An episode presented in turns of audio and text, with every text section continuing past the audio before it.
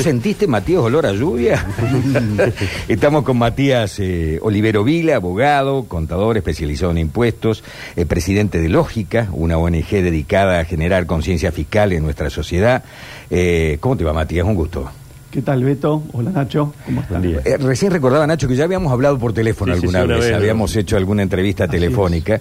Vos desde Buenos Aires, bueno, hoy de visita en Córdoba te invitamos a, a que vengas a nuestro programa para, para, hablar un cachito de manera más extendida de esto, porque esto de la baja de impuestos, digamos, no es patrimonio de ninguno de los candidatos. El laburo que ellos hacen se ofrece a todos, digamos. Este trabajo lo estamos haciendo, lo venimos siguiendo, vemos cuáles son los efectos, de qué manera se puede hacer.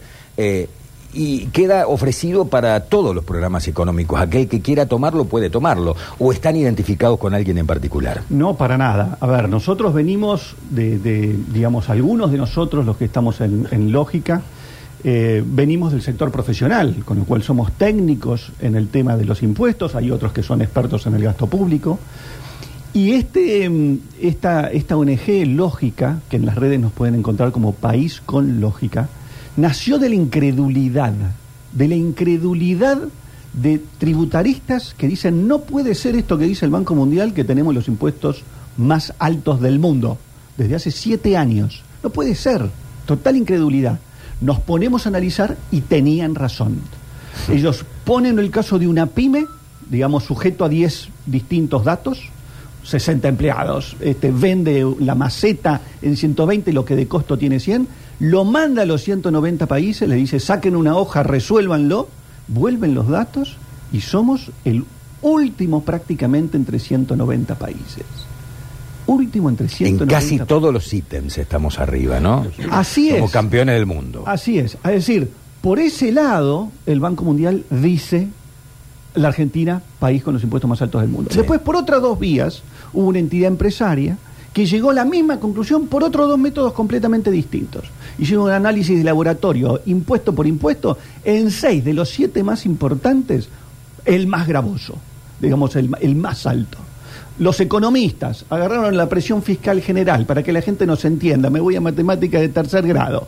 Arriba en el numerador se ponen todos los impuestos, nacionales, provinciales, municipales. En el denominador, la foto de los bienes y servicios que están en blanco y en negro. ¿Cómo? Los, los- los bienes que están en negro están en el denominador de la presión fiscal? Sí, están allí sumando. Consecuentemente, consecuentemente está licuada completamente la presión fiscal general por la informalidad que llega a ser del 50% en la Argentina. Ahora, cuando vos tachás del denominador los bienes en negro, los bienes de la informalidad, ahí es donde la Argentina rompe el termómetro. Y la presión fiscal, que es este índice que estoy mencionando, supera el 50%. Para que la gente nos entienda, ¿qué quiere decir? Que trabaja el empresario, la empresa trabaja más para el Estado que para sí mismo. Y un empleado que está en blanco, 54% es la presión fiscal. Eso significa que hasta el 15 de julio, más menos, de acuerdo a los cálculos del IARAF, digamos que, que ustedes conocerán, se trabaja para el Estado y recién después del 15 de julio promedio para sí mismo. Es una locura. Más de la mitad. Total, más de la sí, mitad del año, Julio, digamos. estamos Claro, más de, más de la mitad del año. Y según los cálculos del IARAF, esto nos pega, nos pega a nosotros en el día a día, nos pega en la góndola. No es un tema de los empresarios, no es un tema de los ricos. está por encima de los países también que tienen esta economía de bienestar, digamos, donde la gente paga impuestos, Suecia, que son los países escandinavos, pagan impuestos, pero tienen servicio por esos impuestos, digamos. No tengo que preocuparme en conseguir una escuela privada para mi hijo porque la educación pública es de excelencia. No tengo que preocuparme por un sistema de salud porque me lo garantiza el Estado. Exactamente, exactamente. Acá, aparte, tenés que agarpar el cole, tenés que agarpar la prepaga, tenés que... No termina nunca, y seguís sumando, ¿no? Así es, así es. Ahora, el problema, eh, Beto, Nacho, es que esto la gente no lo sabe. El, el argentino, los argentinos esto no lo sabemos. Algunos sí, algunos están al tanto. Pero si hablamos de los 46 millones, esto no se sabe. Mm. Y nosotros entendemos... A ver, para que quede claro, en número redondo, de cada 100 mangos que pagamos por 100 mil pesos por el pan, 500 se lo queda Alberto. Eh, A ver, 42% en los alimentos calculado por, por este por el IARAF. Sí. Del precio final, 42% en los alimentos. Sí. 48% en bebidas. Sí. 50,3 en la indumentaria, 54 en los autos calculado por ADEFA, ¡Qué locura! más del 60% en celulares, celulares calculados por GFK. Es decir, el barrio, estoy en el barrio del 50% de promedio. En general. Lo que significa, para que la gente nos entienda, que los impuestos equivalen al costo y rentabilidad del producto. Lo que significa, otra manera de explicarlo, es que cada vez que yo compro un producto, compro otro, Otro. para el Estado. Compro un producto y compro otro para el Estado. Lleno el tanque y le lleno uno al Estado también, ¿no? Exactamente. Esto es una parte. Ahora, esto es parte de la tragedia fiscal. Y lo voy a decir rapidito y sin respirar, digamos, para, para que nos pegue, digamos, estos datos. Gasto público du- duplicado en los últimos 20 años, rondando el 45%. Del otro lado, de la, de, la, de la otra cara de la moneda del gasto público, tengo las tres formas de financiar ese gasto público, que son todos los gastos en que incurre el Estado para todo lo que ya sabemos. Las tres formas son impuestos, impuestos más altos del mundo, inflación, tercera inflación más alta del mundo, y deuda, décimo riesgo país del mundo, riesgo país de deuda pública del mundo. Junto con Venezuela somos los únicos tres países del mundo que estamos top 10 en los tres rankings. No hay otro. Ghana, Etiopía aparecen dos rankings. Después todos los demás países aparecen en un ranking. Nosotros y Venezuela somos los únicos del mundo que aparecemos en los tres rankings top 10. Y eso genera 39,2% de pobreza y el 11% de caída del PBI per cápita en los últimos 10 años. Ahora, esta presión impositiva, evidentemente, de alguna manera, obliga a muchos a tratar de dibujar con los contadores el pago de los impuestos. Esto de tratar, como decimos en Argentina, de negrear, Negrear. todo lo que podamos, ¿no? Esto es así y esto es parte del cáncer, de- del cáncer fiscal, eh, es la evasión. Ahora, ¿por qué tenemos la evasión? ¿Hay como una inclinación de los argentinos a evadir? ¿O esto hay, una, hay, hay razones de esto? Acá tenemos una mesa de cuatro patas, digamos. Primero, ¿por qué tenemos una evasión que supera el 45% de algunos que dicen que supera el 50%? Porque tenemos los impuestos más altos del mundo. No es al revés. No es que tenemos los impuestos más altos del mundo porque como hay tanto evasor necesitamos subir los impuestos. No, No, es al revés. No hay un problema acá de huevo y gallina. Está clarísimo qué es lo que provoca qué. ¿Ok? Primero. Segundo, abierta tolerancia de las autoridades fiscales en sus supervisiones. Porque si llegaran a apretar las clavijas y, superar, y supervisar como corresponden, man- mandan a más de la mitad de las pymes a la quiebra. Y eso lo saben. Tercero, la más brutal institucionalización de la evasión. Cada dos años y ocho meses, el Estado emite una amnistía fiscal, moratoria o blanqueo, ¿no? Sí. Amnistía o- Sí, o, sí, blanqueo sí, sí. fiscal. Moratoria o plan de facilidades de pago con importantísimos descuentos en cada situación. Todos los gobiernos de todos los colores políticos. De acá esto es completamente, no estamos hablando de ahora, estamos hablando de los últimos 20 años y especialmente de los últimos 10 años, con lo cual todos los polo- este, Los colores, colores políticos políticos están- los tenemos. Eso te lleva casi a que si, se, si pagas sos un... ¿Viste ese, Claro, es el pensamiento? ¿Para qué voy a sí. pagar si A después... ver, es parte del cáncer y nosotros desde lógica decimos, está pésimo evadir, pero hay que entender cuáles son las causas de la evasión. Claro, para que no haya evasión. Exactamente. Entonces vos no podés tener los impuestos más altos del mundo, esta tolerancia y esta institucionalización de cada dos años y ocho meses estar bendiciendo la evasión a través de estas amnistías, moratorias y plan de facilidades de pago. Cuarto, la corrupción. Entre los momentos que se emiten las moratorias está también esa cuarta parte que es parte del cáncer. Entonces, llegado a este punto, llegado a este punto, digamos, hasta ahora es todo malo. Y desde lógica nosotros decimos, bueno, es importante saber el diagnóstico, pero también la salida. Tenemos entonces, llegado a este punto, es como que uno se enfrenta con estos índices y dice, bueno, acá una de dos. O acá nos han tocado las cinco plagas fiscales, es decir, este, en la Biblia están las diez plagas de Israel y acá hubo alguien que dijo, bueno, en Argentina, Kempes, Maradona, Messi saldrán tricampeones, pero sufrirán las cinco plagas este, fiscales, la, del gasto público, la de los impuestos, la de la deuda, este, la de la inflación y la de la. O acá hay una explicación de esto. Acá hay algo que explica por qué a nosotros nos pasa esto y en el resto del mundo no. Porque en el resto del mundo no tienen la ¿Y inflación. cuál es, a ver, brevemente esa Lo que nosotros entendemos es que acá esto, la causa no es el populismo, no son los políticos, no es que la evasión del empresario. Acá la causa es la falta de cultura fiscal de toda la sociedad argentina. Mm. Ahora, a su vez preguntémonos cuál es la causa de esa falta de cultura. ¿Qué es que nos cuestan, nos cuestan entender los impuestos que pagamos en cada oportunidad, como los chicos les cuesta la matemática en el colegio, o hay una explicación? Y la explicación que nosotros le encontramos es que nosotros nos- no tenemos cultura fiscal porque tenemos un régimen que oculta sistemáticamente los impuestos.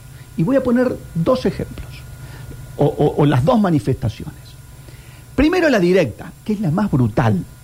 La gente que nos está escuchando puede googlear artículo 39 de la ley de IVA. Yo voy a actuar lo que dice ese artículo para que la gente nos entienda. A ver, Lo que dice ese artículo es, ¿vos sos una empresa?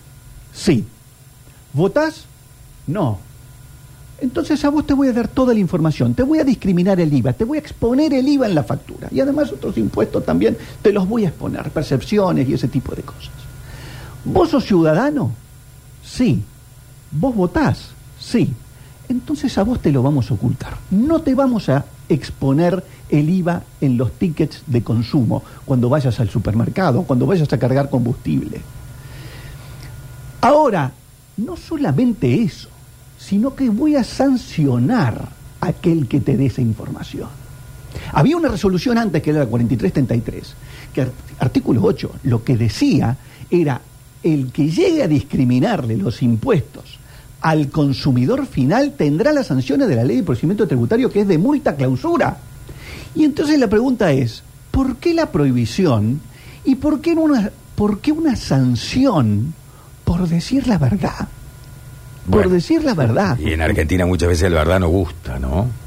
Pero el, el punto, Beto, es que ese ocultamiento de la verdad fue lo que desconectó a toda la sociedad, los 46 millones, de los temas fiscales. Claro, del apego a los entonces temas no fiscales. tenemos ni idea de los impuestos que, lo que pagamos, pagamos. y entonces se van a las nubes. ¿Y por qué decís que en Brasil hay una diferencia? El brasileño sabe lo que está pagando. bueno, ¿Y son menores los impuestos en Brasil que en Argentina? ¿Pagan menos? Brasil y Argentina compitieron siempre por ser el más gravoso. Mm. ¿Ok? Nosotros le llevamos un par de escalones, según el Banco Mundial, a nosotros nos da 106%, eso quiere decir que somos el único país que no le alcanza las utilidades para pagar los impuestos, a Brasil le da 65%. Le da mal, le da mal, pero este, está mejor. eh, Le da está mal, mejor. pero está mejor. Exactamente. Pero, ¿qué es lo que pasó en Brasil? Y por eso es lo que nosotros estamos proponiendo.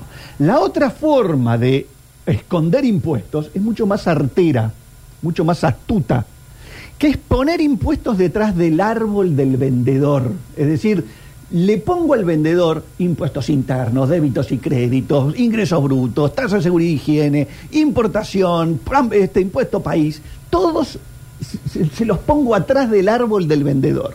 Pero obviamente que se trasladan al consumidor, Sí, pero claro. no porque es malo el vendedor, sino que por definición, si vos aplicás un impuesto sobre el importe del ticket o factura, se llama trasladable el impuesto, por definición, por naturaleza, Sí. no porque el empresario es malo, es por definición. Si vos aplicás un impuesto sobre el importe del ticket de factura, eso se traslada acá y en la China.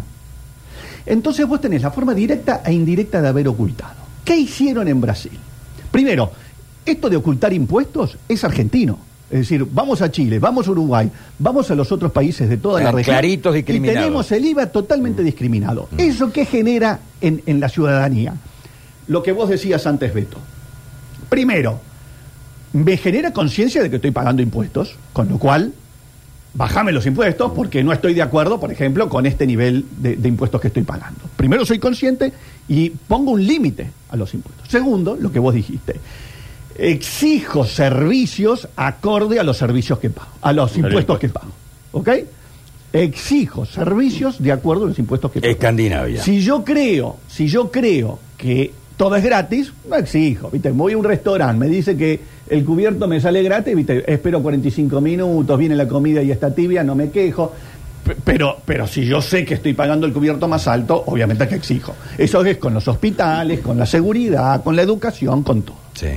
Tercero, lo más importante, se genera una conexión con el gasto. Porque, che, ahí está, los recursos del Estado no son recursos del Estado, son los impuestos de los contribuyentes, el dinero de los contribuyentes.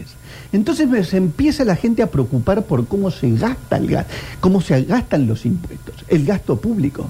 Esto pasó como, como con Pavlov, viste, Es el, el tema del perro y la campana que Sí. se babeaba cuando Sí, escuchaba sí, la campana. Bueno, la gente escucha gasto público y dice, no, pará, momento, momento, decime cómo lo vas a financiar, porque a mí más impuestos no me vas a sacar. ¿Qué hicieron en Brasil? Lo que hicieron en Brasil fue, repito, país que competía con la Argentina por ser los, los más gravosos. Lo que hicieron fue sancionar una ley 12.741, si la gente la quiere googlear, se lee perfecto, la ley se entiende perfecto. Y el artículo 1 dice, habrá que discriminar en los tickets todos los impuestos que incidan en el precio. Todos los impuestos que incidan en el precio. No solamente el IVA para nosotros, sino todos los otros impuestos. Y enumeran los siete impuestos. Enumeran los siete impuestos, que para nosotros serían los que dijimos. IVA, no solamente el IVA, internos, débitos y créditos, seguridad e higiene, ingresos brutos, importación, país.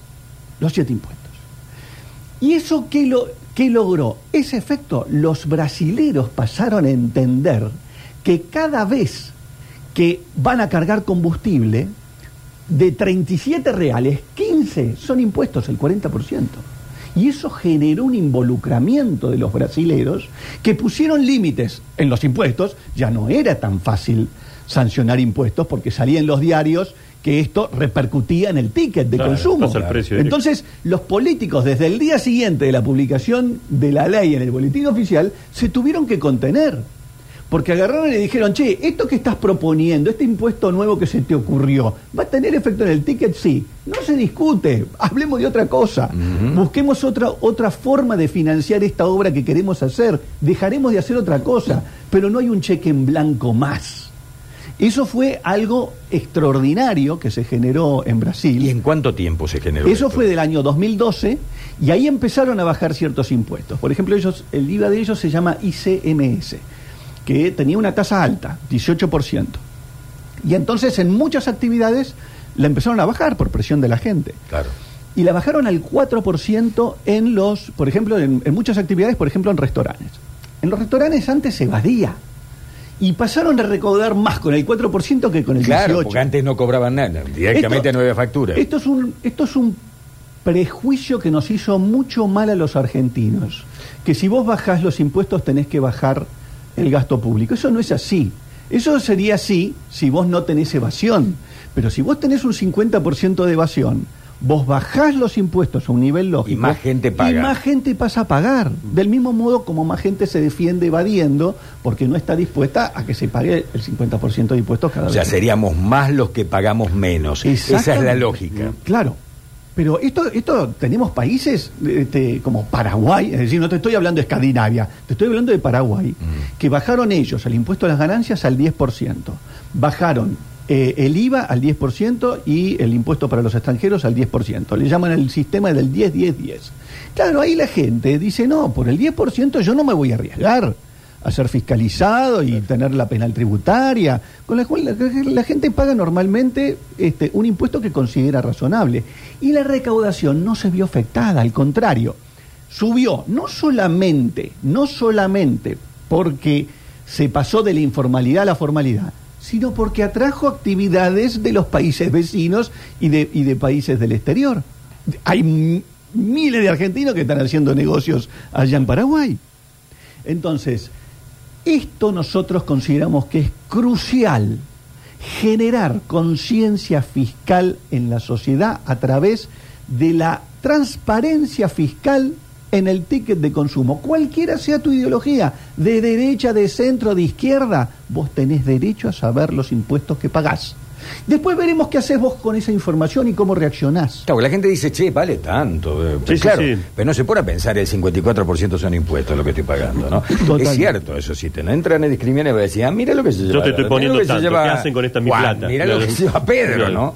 Claro, No, es, eso- es un tema Eso es te muy genera un impacto, un impacto inmediato. Inmediato. Inmediato. ¿viste? Porque decía, bueno, pero lógico, ustedes van a concientizar fiscalmente, pero ¿qué van a ir a las escuelas?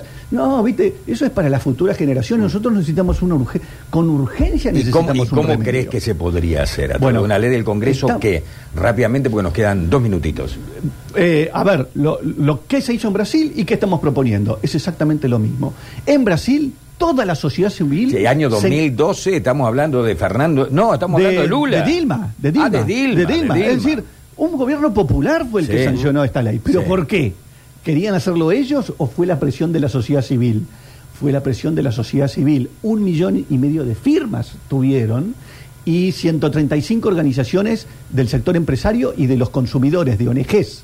Todos abroquelados detrás de este proyecto y lo lograron sancionar. ¿Qué estamos proponiendo nosotros? Eso mismo.